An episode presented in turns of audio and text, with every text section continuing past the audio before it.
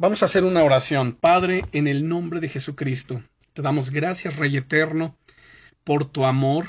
Te damos gracias, Señor, por ti mismo, por tu gloria, tu poder, por tus atributos, por quién eres tú, Señor. El Dios Todopoderoso, soberano, eterno, quien creó todas las cosas y las sustentas con la palabra de tu poder. Señor, te damos gracias por tu amor infinito, por tu gracia, tu misericordia que extiende, Señor, sobre nuestras vidas día a día.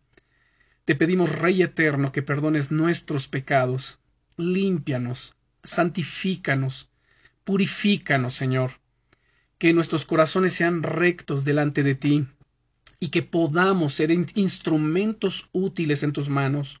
Enséñanos, guíanos a través de tu palabra, revélate a nosotros, Señor, a través de tu bendita palabra y por tu Santo Espíritu.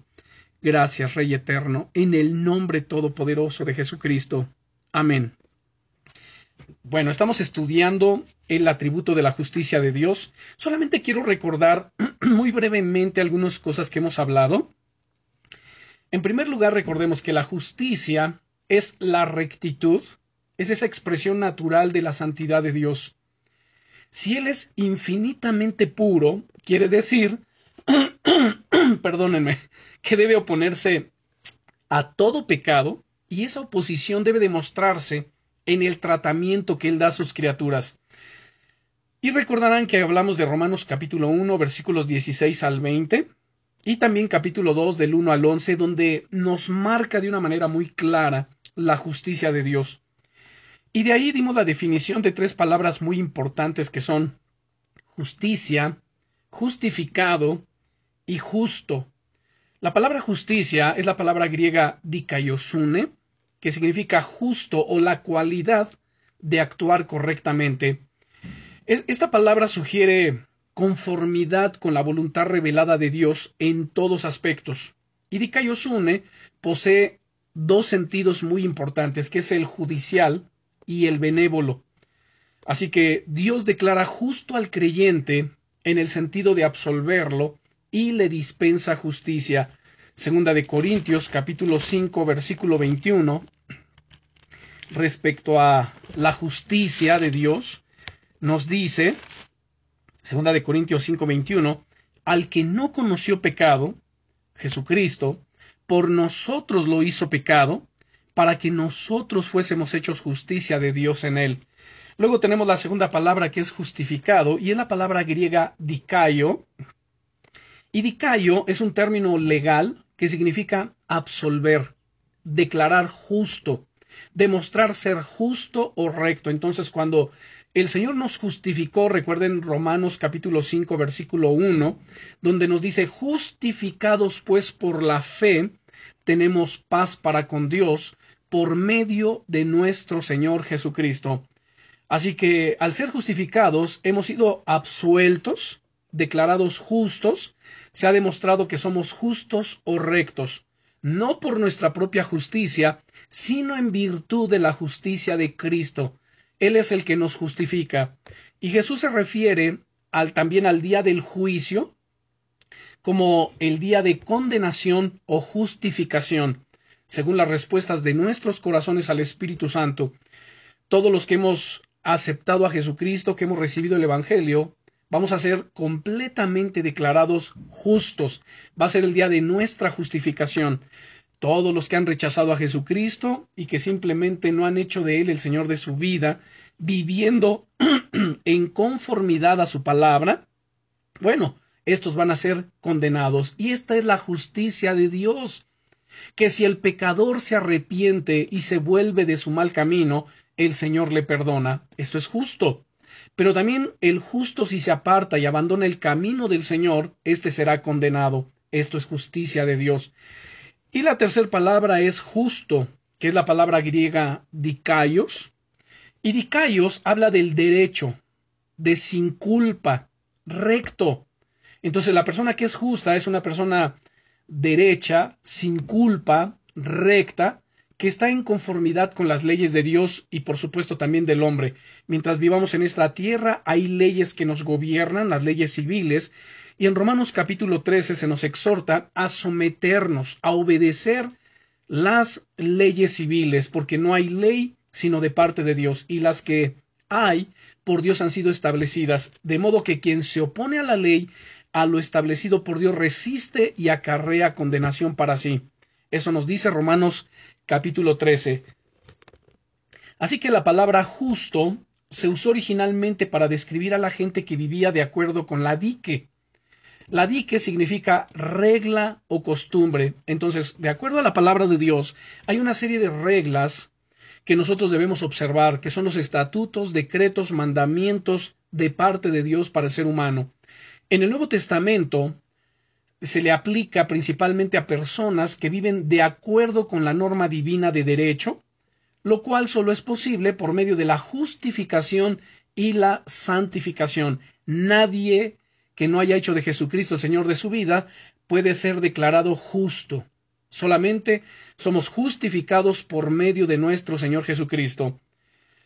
Así que la justicia es un atributo de Dios y es uno de los menos considerados en la actualidad, incluso dentro de la Iglesia.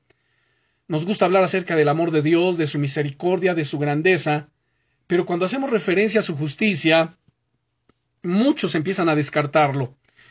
Muchos comienzan a ponerse eh, nerviosos, inquietos, porque muchas mentes no pueden concebir a un Dios amoroso que a su vez haga justicia. Pero todo esto simplemente es por no entender, por no comprender de alguna manera los atributos de Dios. Eh, ah, si algo es cierto es que nunca vamos a entender de una manera perfecta, plena, absoluta los atributos de Dios, pero sí Dios nos revela en buena medida parte de ellos y nos da entendimiento, conocimiento, para que de acuerdo a ese conocimiento y entendimiento de sus atributos podamos vivir de la manera recta, de la manera que corresponde a los hijos de Dios. Vimos varios puntos también entre ellos la naturaleza de la justicia de Dios, recordarán ustedes, que ante todo debemos hacer una distinción entre la justicia gubernativa de Dios y la distributiva. ¿Qué es esto? Bueno, por la justicia gubernativa entendemos que ejerce su justicia en el gobierno moral del mundo por medio de su ley, y esta ley que es justa sobre el hombre con promesas de recompensa y advertencias de castigo para el transgresor. Dios aparece como el legislador de Israel y del pueblo en general. Por otro lado, está la justicia distributiva, que designa la rectitud de Dios en la ejecución de la ley y se la relaciona con la distribución de las recompensas y de los castigos. Por eso es la justicia distributiva. Y cuando se trata del reparto de las recompensas a los hombres y a los ángeles, se llama justicia remunerativa. Recuerden que vimos Romanos capítulo 2, versículo 7 y Hebreos capítulo 11, versículo 26. Así que esta justicia, la justicia de Dios, es una expresión del amor divino que derrama bondades, no sobre mérito alguno, que no lo hay en nosotros, por supuesto, sino conforme a sus promesas y a su pacto. Ahora, otro punto interesante es que la justicia de Dios en la Biblia nos muestra que a través de las escrituras su justicia es evidente a lo largo de todas sus páginas e imposible de soslayar, de ignorar. No podemos nosotros descartar de ninguna manera la justicia de Dios.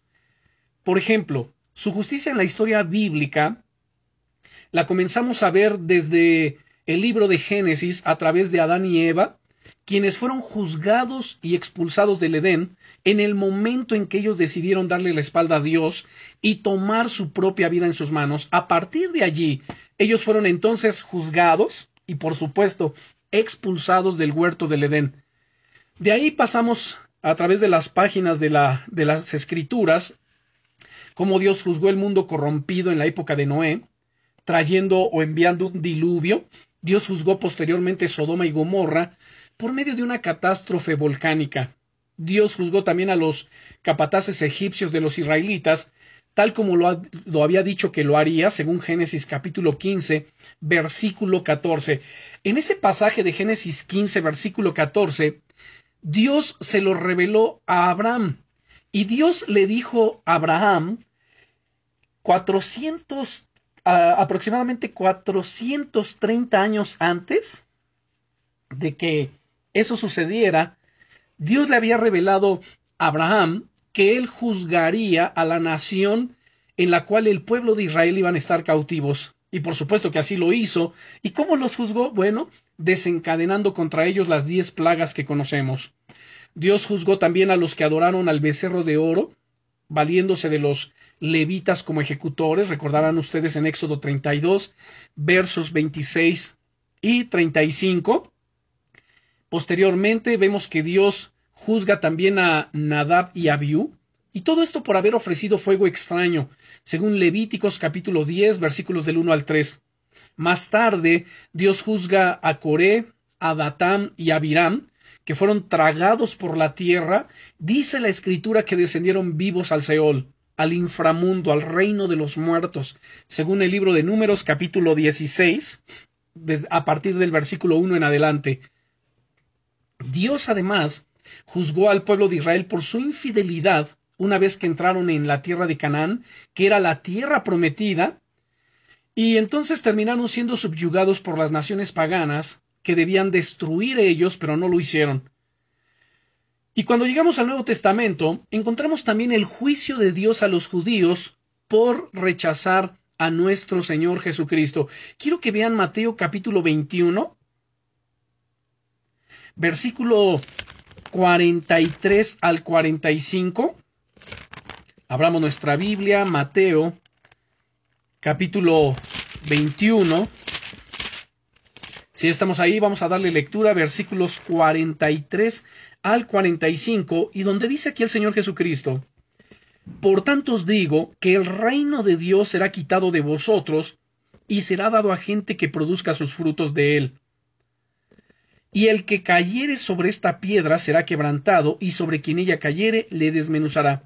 Y oyendo, las, eh, oyendo sus palabras los principales sacerdotes y los fariseos entendieron que hablaba de ellos. Luego vemos en el libro de los Hechos a Ananías a Zafira que por mentir a Dios fueron juzgados y los dos murieron. Posteriormente Herodes por su orgullo, por no darle la gloria a Dios.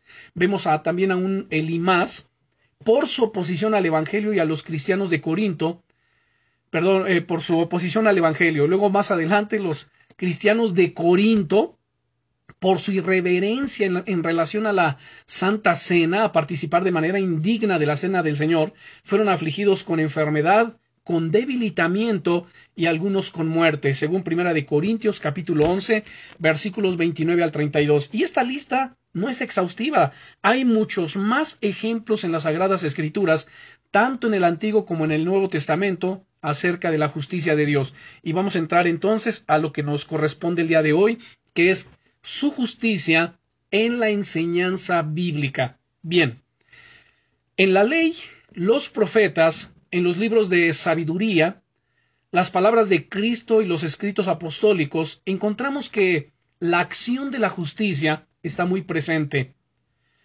La legislación mosaica es aplicada con severos correctivos mediante la acción providencial directa cuando el pueblo quebranta la ley. Los libros proféticos son en primer lugar una exposición y aplicación de la ley, donde las amenazas de juicio son constantes acompañadas por la promesa de restauración si es que hay arrepentimiento. Algo que aparece también en los libros, o que aparece más bien en los libros sapienciales, como por ejemplo Eclesiastés, en el capítulo 11 y versículo 9. Vamos a abrir nuestra Biblia, Eclesiastés, capítulo 11 y versículo 9, donde nos dice, Alégrate joven en tu juventud, y tome placer tu corazón en los días de tu adolescencia, y anda en los caminos de tu corazón y en la vista de tus ojos, pero sabe que sobre todas estas cosas te juzgará Dios. Como pueden darse cuenta, en este versículo es un versículo que no le prohíbe al joven hacer absolutamente nada. No es un eh, versículo restrictivo que le diga no andes en los deseos de tus ojos, no andes en, los en el placer de tu corazón. No se lo dice, sino más bien le dice, a ver, joven, ¿esto es lo que tú quieres? O sea, yo parafraseando aquí este versículo, Pues entonces ándale, alégrate, joven, en tu juventud, y que tome placer tu corazón en los días de tu adolescencia, y anda en los caminos de tu corazón y en la vista de tus ojos. Y entonces hasta aquí muchos jóvenes dirían, wow, qué padre, qué bueno que, que no se me restringe, ¿no? Mi derecho, dicen algunos, mi derecho de hacer lo que yo quiero. Sin embargo, viene aquí un pero. Dice, pero sabe que sobre todas estas cosas te juzgará Dios. ¿Quieres andar eh, en el placer de tu corazón? ¿Quieres andar haciendo lo que tú quieres, andando en tus propios caminos, en los deseos de tus ojos? Ándale, hazlo. Solamente sabe esto, que sobre todas estas cosas que hagas, te juzgará Dios. Y en este mismo capítulo, perdón, en este mismo libro de Eclesiastés, en el capítulo 12 y versículo 14, veamos, capítulo 12 y versículo 14, leemos. Dice, porque Dios traerá toda obra a juicio, juntamente con toda cosa encubierta, sea buena o sea mala. Entonces todos los seres humanos compareceremos delante del Señor. Todas las obras que el ser humano haya realizado, sean buenas, sean malas, todas quedarán en evidencia delante del Señor. Todas estarán desnudas, todas estarán abiertas.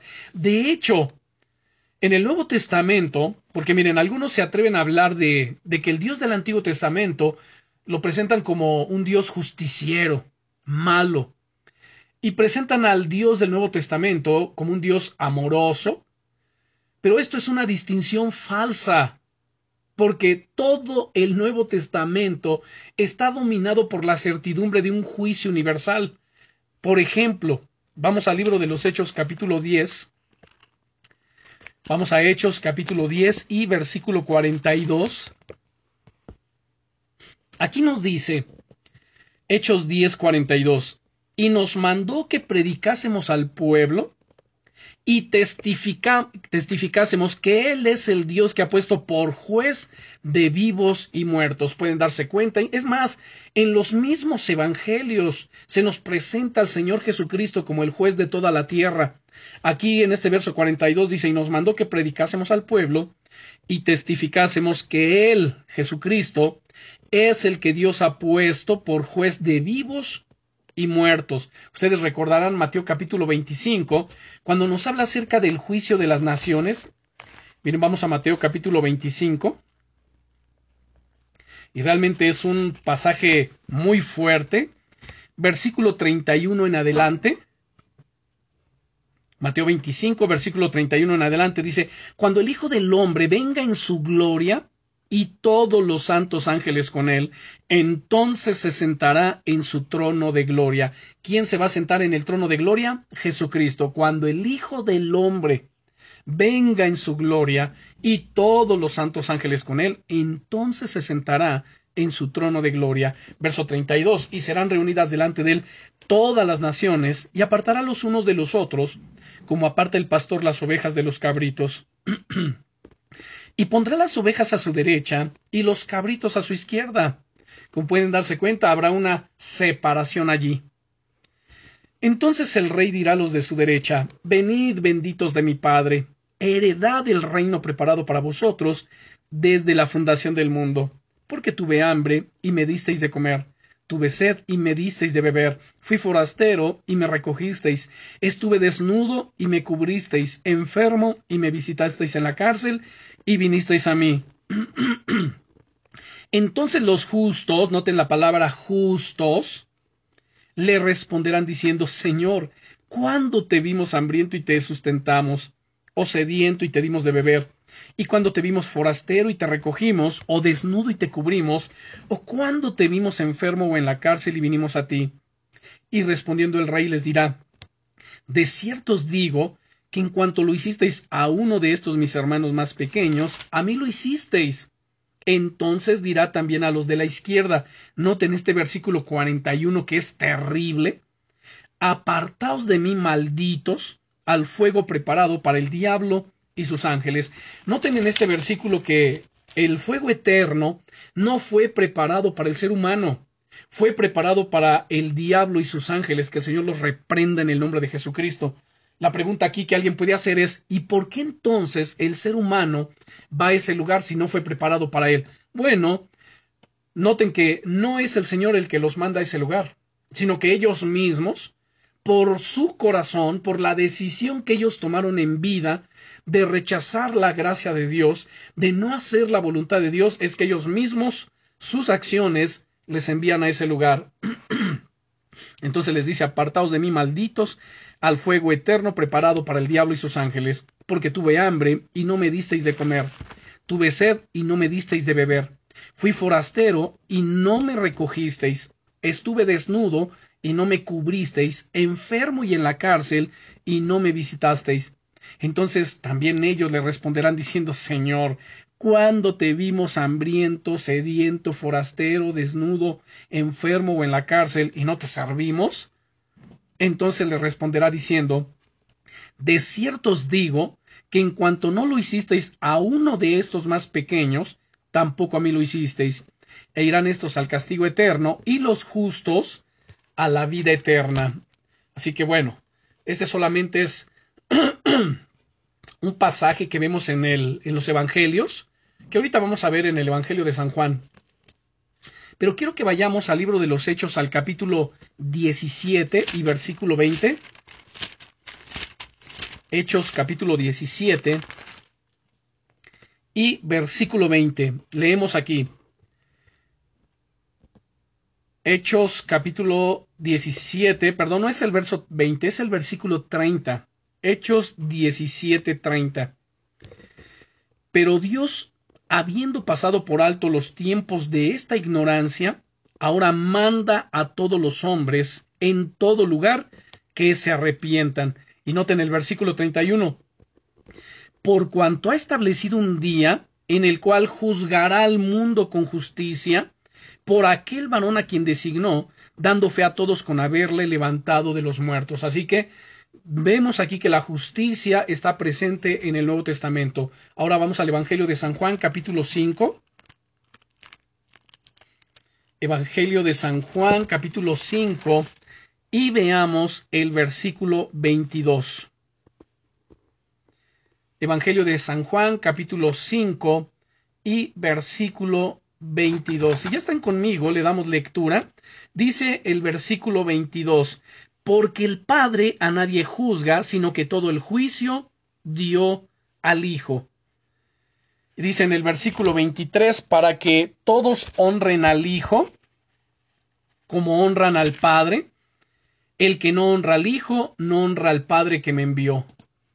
Así que bueno, vamos también eh, a ver aquí en este mismo capítulo los versículos 26 al 28. Dice de los versos 26 al 28, porque como el Padre tiene vida en sí mismo, así también ha dado al Hijo el tener vida en sí mismo, y también le dio autoridad de hacer juicio por cuanto es el Hijo del hombre. No os maravilléis de esto, porque vendrá porque vendrá hora cuando todos los que están en los sepulcros oirán su voz, y los que hicieron lo bueno saldrán a resurrección de vida, mas los que hicieron lo malo a resurrección de condenación. No puedo yo hacer nada por mí mismo. Según oigo, así juzgo. Y mi juicio es justo, porque no busco mi voluntad, sino la voluntad del que me envió, la del Padre. Saben cuando muchas personas, o muchos aún cristianos, dicen, no, es que el Señor no va a juzgar, es que el Señor va a perdonarnos a todos, eh, todos somos hijos de Dios. Bueno, pues nos damos cuenta en estos pasajes perdón, en estos versículos que en verdad el Señor hará justicia, que en verdad el Señor estará juzgando. Ahora, vemos además la expresión de la justicia de Dios. Su expresión más evidente de la justicia de Dios es su ira. Y vuelvo a repetir lo que dije hace rato. Para muchos es difícil conciliar es difícil aceptar a, un Dios de amor que a la vez hace justicia y que expresa su justicia también a través de su ira. O sea, dicen, no, no, no, no puede ser. ¿Y esto por qué? ¿A qué obedece? Bueno, como lo hemos dicho desde un principio en nuestros estudios, esto obedece a que mm, desconocen los atributos de Dios y al desconocer los atributos de Dios simplemente terminan creándose un Dios a su imagen, un Dios a su semejanza, un Dios que se ajusta a sus pensamientos, que se ajusta a sus deseos, a sus propias demandas, y obviamente ese Dios no es el Dios de la Biblia. Así que la expresión más evidente de Dios en cuanto a la justicia es su ira.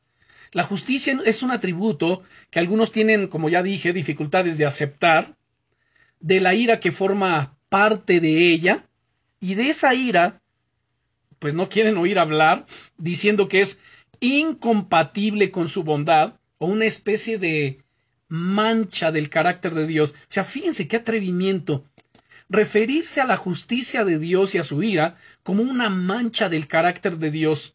Pero la Biblia jamás ha tratado de ocultar la realidad de su ira. Quiero que vean Deuteronomio capítulo 32. Vamos al libro de Deuteronomio, por favor, capítulo 32. Y si ya tenemos Deuteronomio, capítulo 32, veamos los versículos 39 al 41. Deuteronomio 32, versículos 39 eh, al 41. Y leemos aquí. Dice, ved ahora que yo, yo soy, y no hay dioses conmigo. Yo hago morir y yo hago vivir. Yo hiero y yo sano.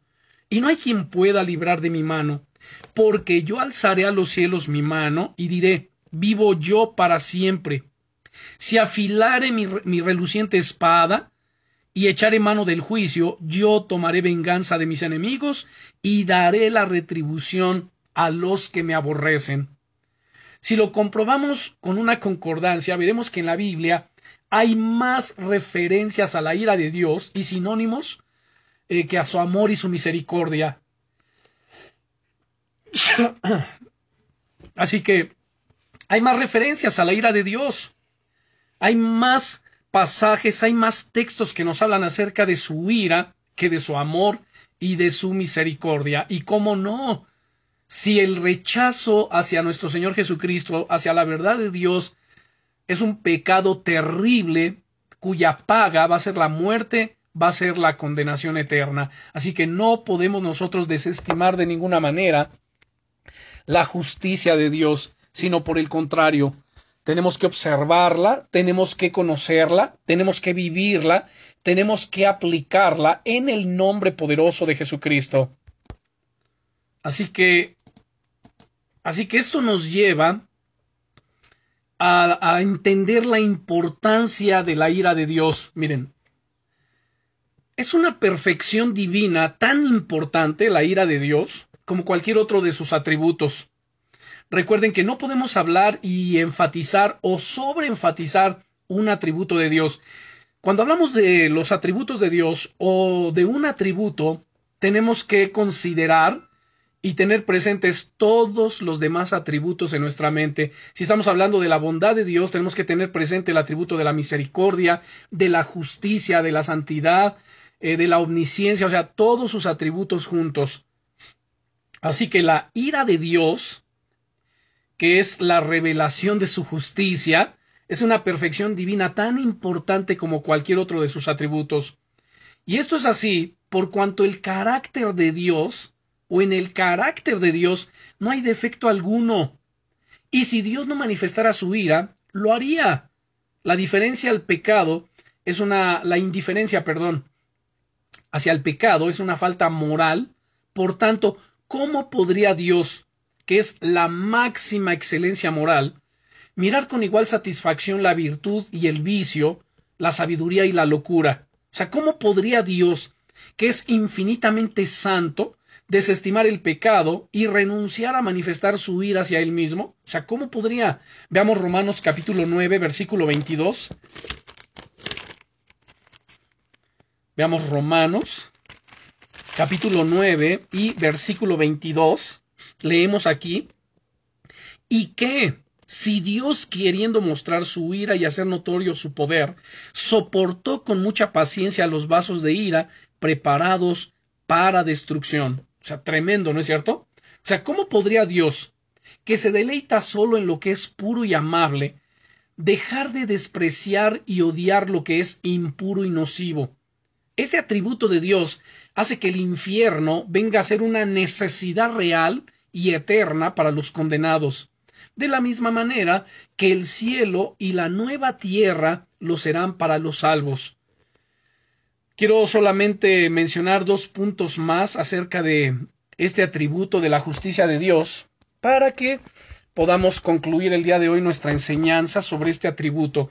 Y es que la ira de Dios es aborrecimiento de toda injusticia. Vuelvo a repetir, la ira de Dios es aborrecimiento de la injusticia.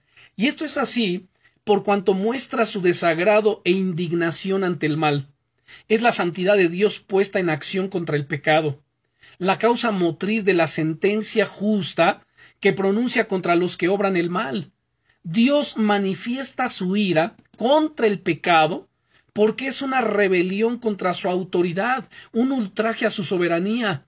Veamos Romanos capítulo 1 versículo 18. Romanos 1 18 y recuerden que delante de Dios no hay acepción de personas. En primer lugar, dice el verso 18 del capítulo 1 de Romanos, porque la ira de Dios se revela desde el cielo contra toda impiedad. Noten aquí, ¿contra qué se revela la justicia de Dios? Contra toda impiedad e injusticia de los hombres que detienen con injusticia la verdad. Vamos a leer hasta el verso 20 porque lo que de Dios se conoce, porque lo que de Dios se conoce les es manifiesto, pues Dios se lo manifestó. Porque las cosas invisibles de Él, su eterno poder y deidad, se hacen claramente visibles desde la creación del mundo, siendo entendidas por medio de las cosas hechas, de modo que no tienen excusa. Luego vean el versículo 1 del capítulo 2, también aquí de Romanos, y nos dice, por lo cual eres inexcusable, oh hombre, quien quiera que seas tú que juzgas, pues en lo que juzgas a otro te condenas a ti mismo, porque tú que juzgas haces lo mismo. Bueno, aquí el tema no es si nosotros podemos juzgar o no. Eso ya lo hemos enseñado. Porque hay un sector que dice, no, es que nosotros no tenemos por qué juzgar, no somos nadie para juzgar. El único que juzga es Dios. A ver, en la Biblia, el Señor Jesucristo en los Evangelios nos manda a juzgar. Y dice, juzguemos o que juzguen con justo juicio. Eh, en su carta a los Corintios, el apóstol Pablo les dice, pues ¿qué no saben que nosotros habremos de juzgar a los ángeles? ¿Acaso son indignos de juzgar cosas pequeñas entre ustedes? Entonces sí nos es válido el juzgar. Pero el versículo 1 de este capítulo 2 no está censurando el hecho de juzgar, sino el juzgar de manera injusta al decir aquí, por lo cual eres inexcusable hombre, quien quiera que seas tú que juzgas, pues en lo que juzgas te condenas a ti mismo. ¿Por qué? Pues porque tú que juzgas haces lo mismo. Es decir, es alguien que está juzgando de manera injusta, porque aquello que juzga, aquello que está señalando, él mismo lo está practicando. Entonces, esto trae condenación. Entonces no es el juzgar, sino el juzgar de manera injusta. Y el punto número dos, por último, que quiero que miremos respecto de la importancia de la ira de Dios en su justicia, es la necesidad de meditar en la ira de Dios. Bueno, y esto tiene el objetivo de inculcarnos el odio al pecado como hace Dios. O sea, noten lo que estoy diciendo. O sea, la necesidad de meditar en la ira de Dios tiene el objetivo de inculcarnos el odio al pecado como hace Dios. Dicho de otras palabras, eh, dicho de otra manera, y con otras palabras, tenemos nosotros que amar lo que Dios ama y odiar lo que Dios odia, aceptar lo que Dios acepta y repudiar todo lo que Dios repudia. Eso es lo que el Señor nos manda acerca de lo que es justo el que es justo practique la justicia, y practicar la justicia es revelar ira y enojo hacia las cosas impuras, hacia el pecado, hacia todas las cosas que Dios aborrece. ¿Se dan cuenta por qué es tan importante estudiar y conocer los atributos de Dios? Porque si no terminaremos nosotros pensando y formándonos en nuestra mente imágenes y conceptos equivocados acerca de Dios. Entonces, debemos odiar el pecado como Dios lo odia. ¿Por qué? Porque nos inclinamos a excusarlo y a maquillar su fealdad, ¿no es cierto? ¿Cuántos cristianos excusan el pecado? ¿Cuántos lo maquillan diciendo, bueno, pues es que todo el mundo lo hace, además ya estos son otros tiempos, los tiempos han cambiado, ustedes son anticuados, o sea, por favor, no podemos nosotros eh, continuar viendo las cosas como las miraban siglos atrás, sino que el mundo ha cambiado, vivimos en un mundo cambiante, en un mundo globalizado, y bueno, pues tenemos nosotros que contemporanizar el Evangelio. La respuesta es no, porque si, si se hace eso, entonces terminarán además predicando y siguiendo y creyendo en otro Evangelio, un Evangelio diferente que el que estamos aquí observando en las Sagradas Escrituras.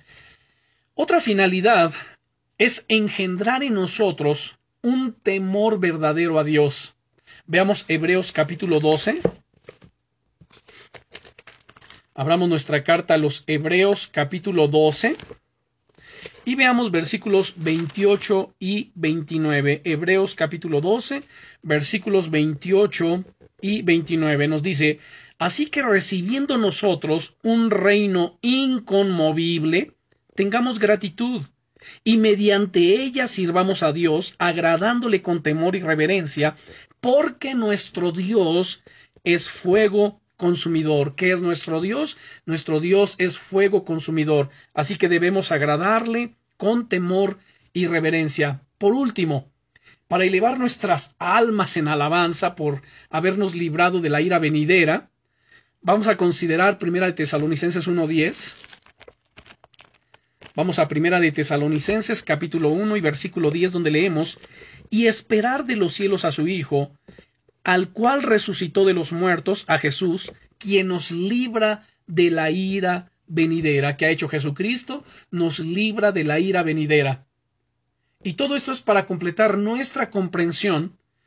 Entonces debemos tratar la santidad de Dios, debemos conocer la santidad de Dios, debemos sumergirnos en la santidad de Dios. El que es santo practique la santidad, el que es santo santifíquese. Y este va a ser nuestro siguiente atributo que si Dios nos permite, en nuestra siguiente clase estaremos hablando acerca del atributo de la santidad de Dios. Oremos.